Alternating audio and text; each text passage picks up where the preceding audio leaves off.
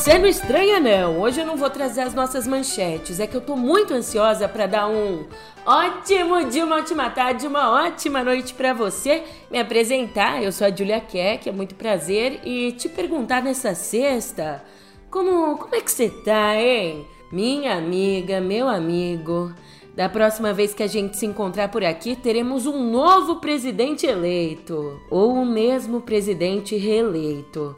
Eu tô aqui com dor de barriga, gastrite comendo solta, as unhas ruídas, mas com a voz firme para te contar as últimas notícias antes do segundo turno. No pé do ouvido. Você tá em casa, né? Então vamos junto. Música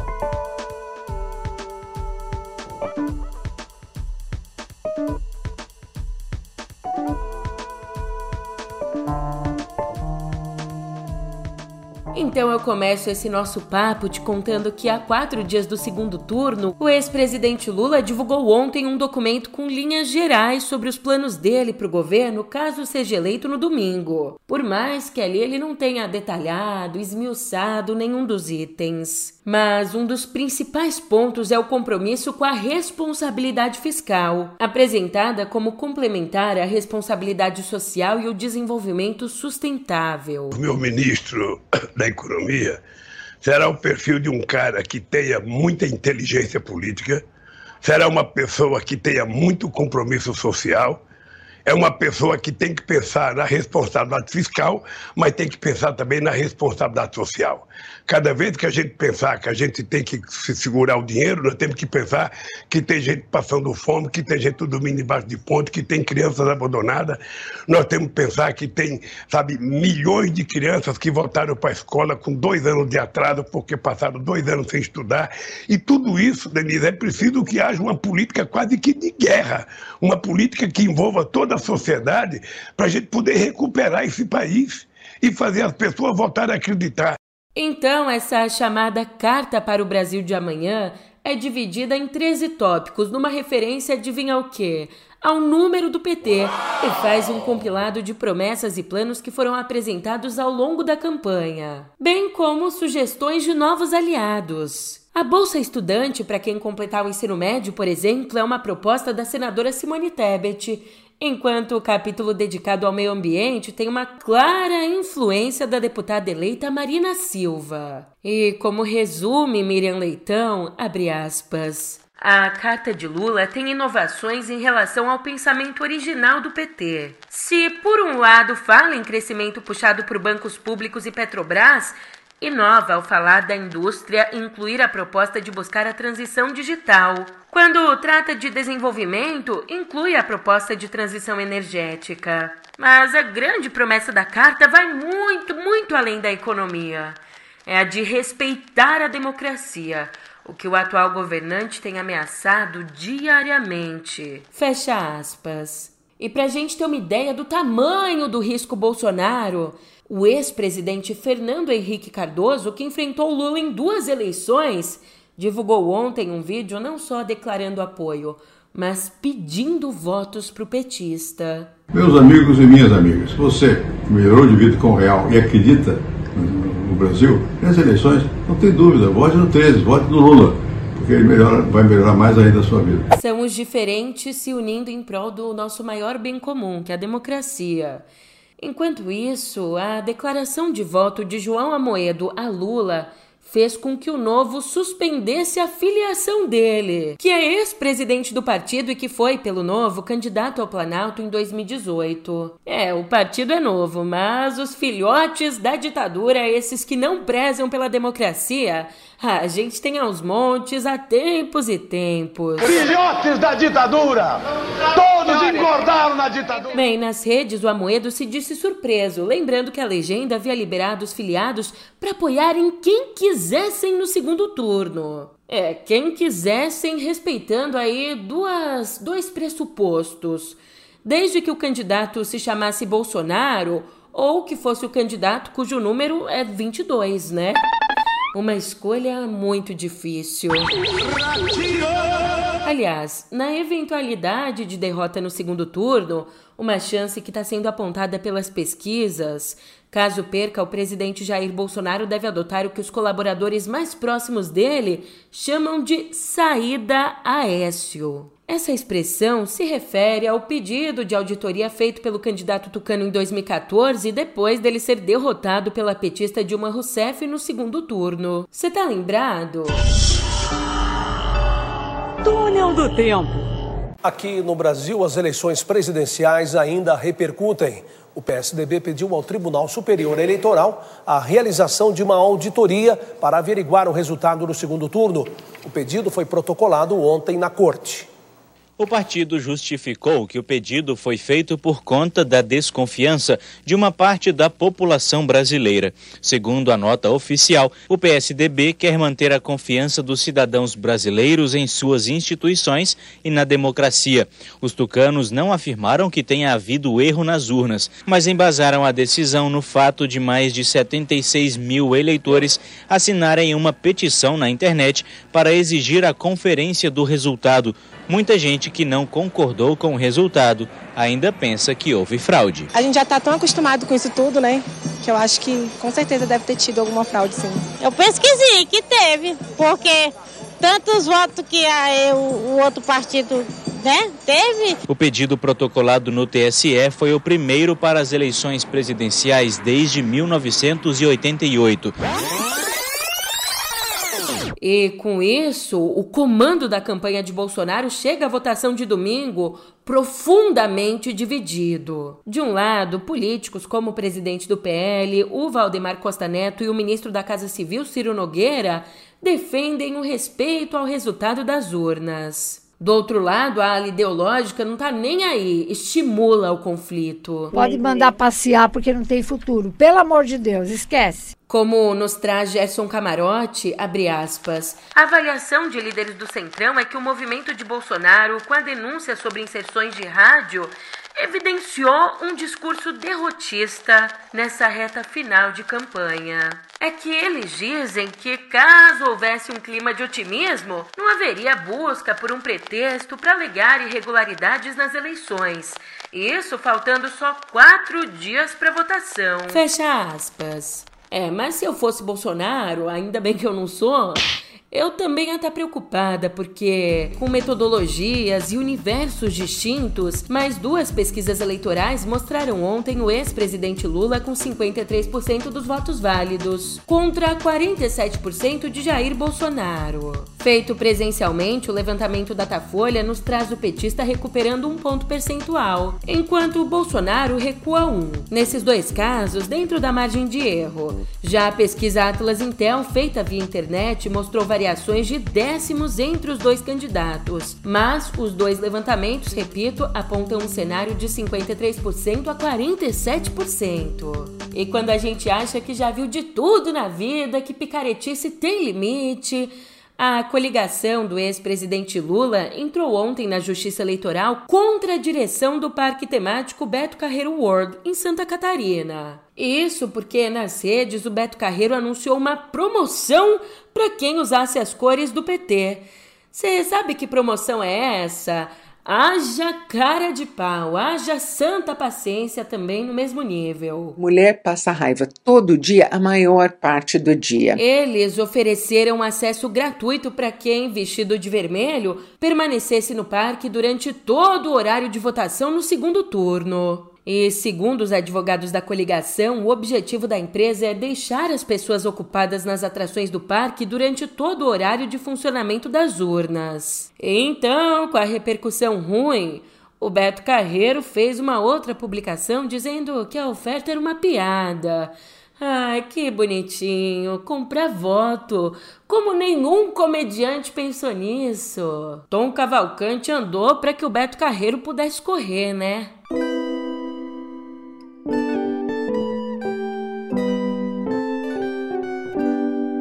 Brasil recebeu nessa quinta mais ou menos um milhão de doses da vacina pediátrica da Pfizer contra a Covid. Essa vacina já tinha sido aprovada há mais de um mês pela Anvisa para o uso em crianças entre seis meses e quatro anos de idade. Mas o Ministério da Saúde vai destinar essas doses para os pequenos entre seis meses e três anos com comorbidades. Isso enquanto espera a avaliação da Conitec para as crianças sem comorbidades. E sobre tudo isso, o Ministério prometeu divulgar uma nota técnica na segunda com orientações para aplicação público-alvo e também distribuição das doses entre os estados. Em São Paulo capital, uma decisão importante. O prefeito Ricardo Nunes sancionou uma lei que cria um auxílio financeiro para crianças e adolescentes órfãos de vítimas de feminicídio. Esse programa, que se chama Auxílio Ampara, vai oferecer um salário mínimo até a pessoa completar 18 anos. Essa pessoa, esse jovem que deve residir na capital, estar matriculado numa escola e inscrito no CadÚnico. Único ainda deve estar sob tutela ou sob guarda da família acolhedora, que não pode ter uma renda do lar acima de três salários mínimos. Já no Rio, também nessa quinta, a Secretaria Municipal de Saúde encerrou definitivamente o funcionamento do Instituto Municipal de Assistência à Saúde Juliano Moreira. Ele que é considerado o último manicômio do Rio. Os pacientes que ali estavam internados voltaram para as casas, retomaram a convivência familiar ou então passaram a viver em residências terapêuticas. E saindo um pouco do nosso país, ontem jogadores da seleção da Austrália divulgaram um vídeo cobrando o Catar por mais atenção aos direitos humanos, principalmente dos trabalhadores imigrantes e das pessoas LGBTQIA+. Nessa gravação, o goleiro e capitão da equipe, o Matt Ryan, declarou que há valores universais que deveriam definir o futebol, valores como respeito, dignidade e confiança. We've seen the power of football and the impact it has on people. I was there in 2005 and I saw what the game and what the World Cup means to Australians.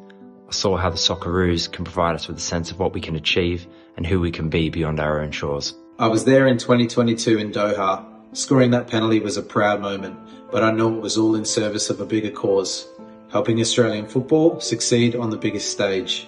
There are universal values that should define football. Values such as respect, dignity, trust, and courage. When we represent our nation, e essa, essa não é a primeira manifestação de uma equipe sobre o país sede da Copa do Mundo. Inclusive, oito seleções europeias planejam uma campanha anti-homofobia durante os Jogos. Elas pretendem fazer isso carregando braçadeiras de capitão que estampam as cores do arco-íris. O arco-íris, que se sabe, é o símbolo do movimento LGBTQIA. E ainda a nível global, uma outra problemática gravíssima. A gente tem aqui as consequências da crise climática. Me responde aqui, sinceramente, você sabia que as mortes por ondas de calor aumentaram quase 70% em todo o mundo? É, essa informação é apontada por um relatório da revista científica Lancet. Esse levantamento mostrou, escancarou para a gente um aumento de 68% na mortalidade relacionada ao calor entre o período de 2000 a 2004 e o período de 2017 a 2021, quando a situação piorou por conta da pandemia. O documento também nos conta que todos os continentes têm passado por extremos climáticos com calor que pode contribuir. Usar que a palavra contribuir chega a ser irônico, né? Mas com calor que pode contribuir com ataques cardíacos, AVCs e outras doenças cardiovasculares.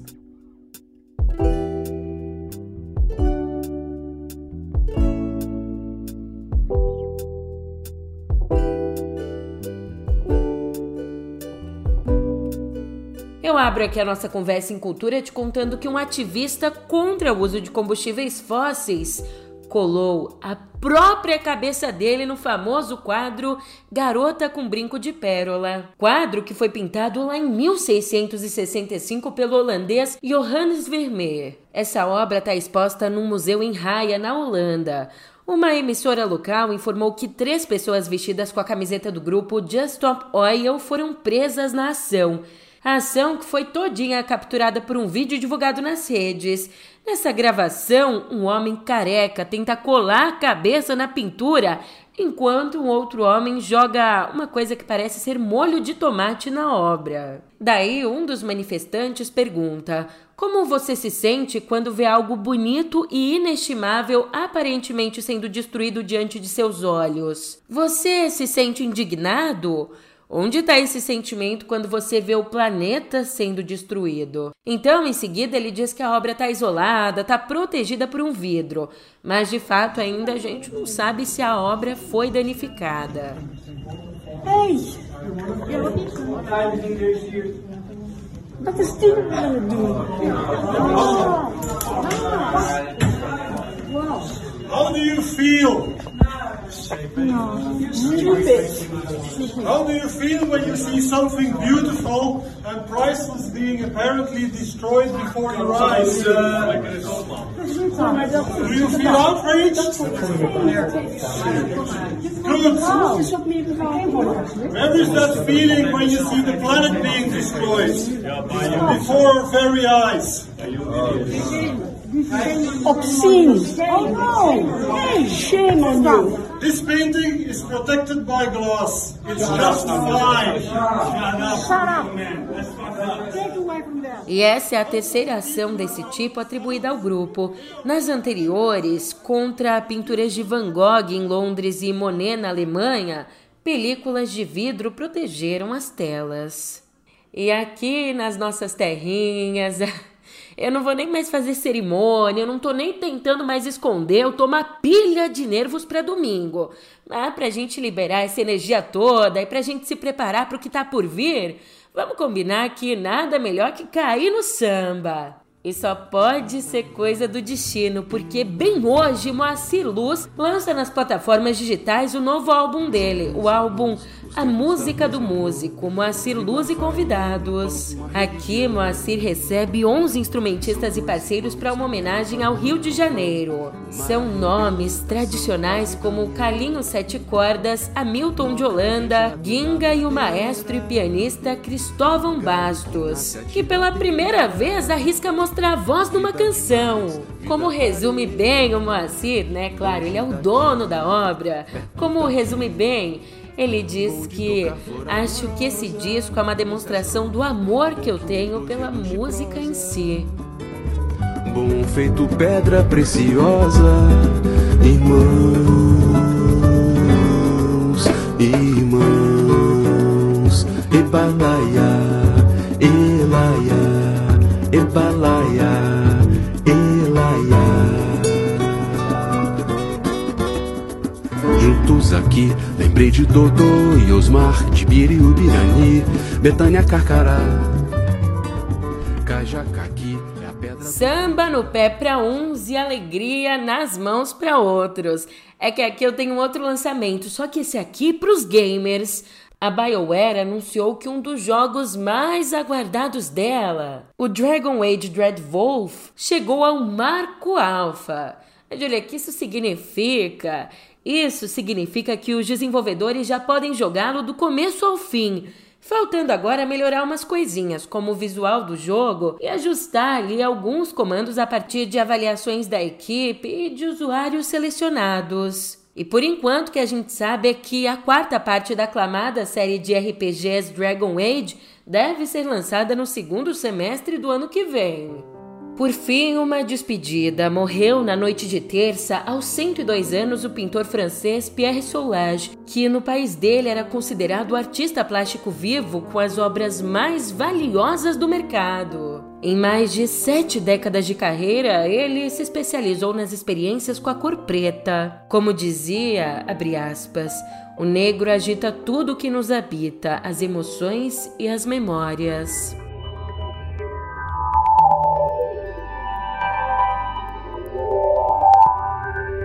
Finalmente, cotidiano digital, e finalmente eu te conto que o bilionário Elon Musk concluiu a aquisição do Twitter nessa quinta. E concluiu aí por 44 bilhões de dólares.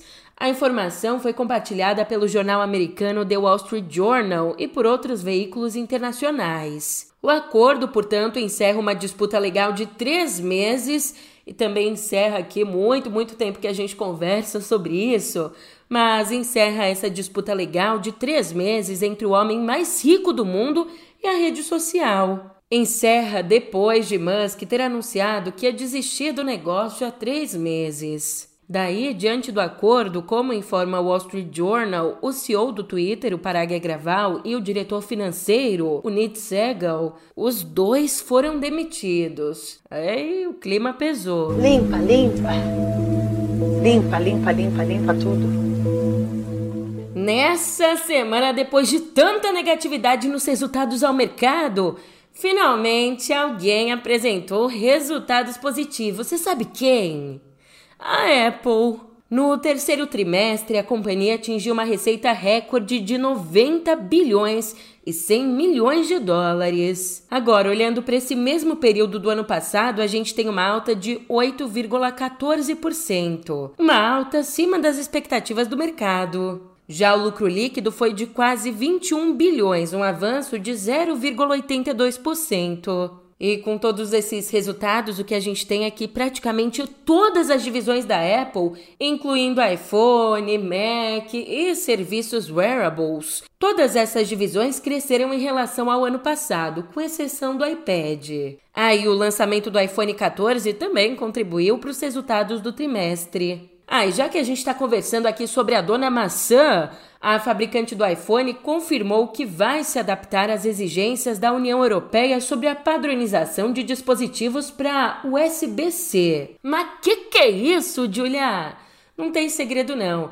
É, USB-C é a entrada de carregador que a gente já tem, por exemplo, nos celulares Galaxy. E essa entrada vai se tornar a padrão porque nesse mês, como a gente já conversou por aqui, autoridades da União Europeia aprovaram o uso de carregadores universais para aparelhos eletrônicos a partir não do ano que vem, mas de 2024. E falando ainda dos balanços, para a Amazon, o terceiro trimestre não foi lá aquela bela viola. A gigante registrou um lucro líquido de 2 bilhões e 870 milhões de dólares, o que representa uma queda de 9% em relação ao mesmo período do ano passado. Mas as vendas de produtos cresceram, assim como a receita de serviços, que incluem Amazon Prime e Kingdom Unlimited.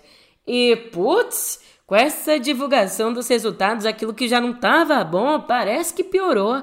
Com a divulgação, as ações da empresa chegaram a cair 21% nessa quinta. Isso, é claro, depois da companhia projetar resultados abaixo das expectativas para o quarto trimestre. E não é pouca coisa, não. Esse foi o terceiro pior dia na história da Amazon no mercado de ações, batendo a marca atingida anteriormente lá em 2006. E agora não tem mais para onde fugir não. A gente chegou na temida hora. A hora de dar tchau. Da próxima vez que eu te perguntar como é que você tá, hein? Você, eu, ou a gente vai estar tá acabado, ou a gente vai estar tá com bastante esperança pela nossa democracia. Então, não tem outra forma de me despedir. Eu acredito é na rapaziada que segue em frente e segura o roxão. Eu ponho fé na fé da moçada, que não foge da fé enfrenta o leão. Eu vou à luta com essa juventude, que não corre na toda nada. Eu vou no bloco dessa mocidade que não tá saudade constrói amanhã desejada.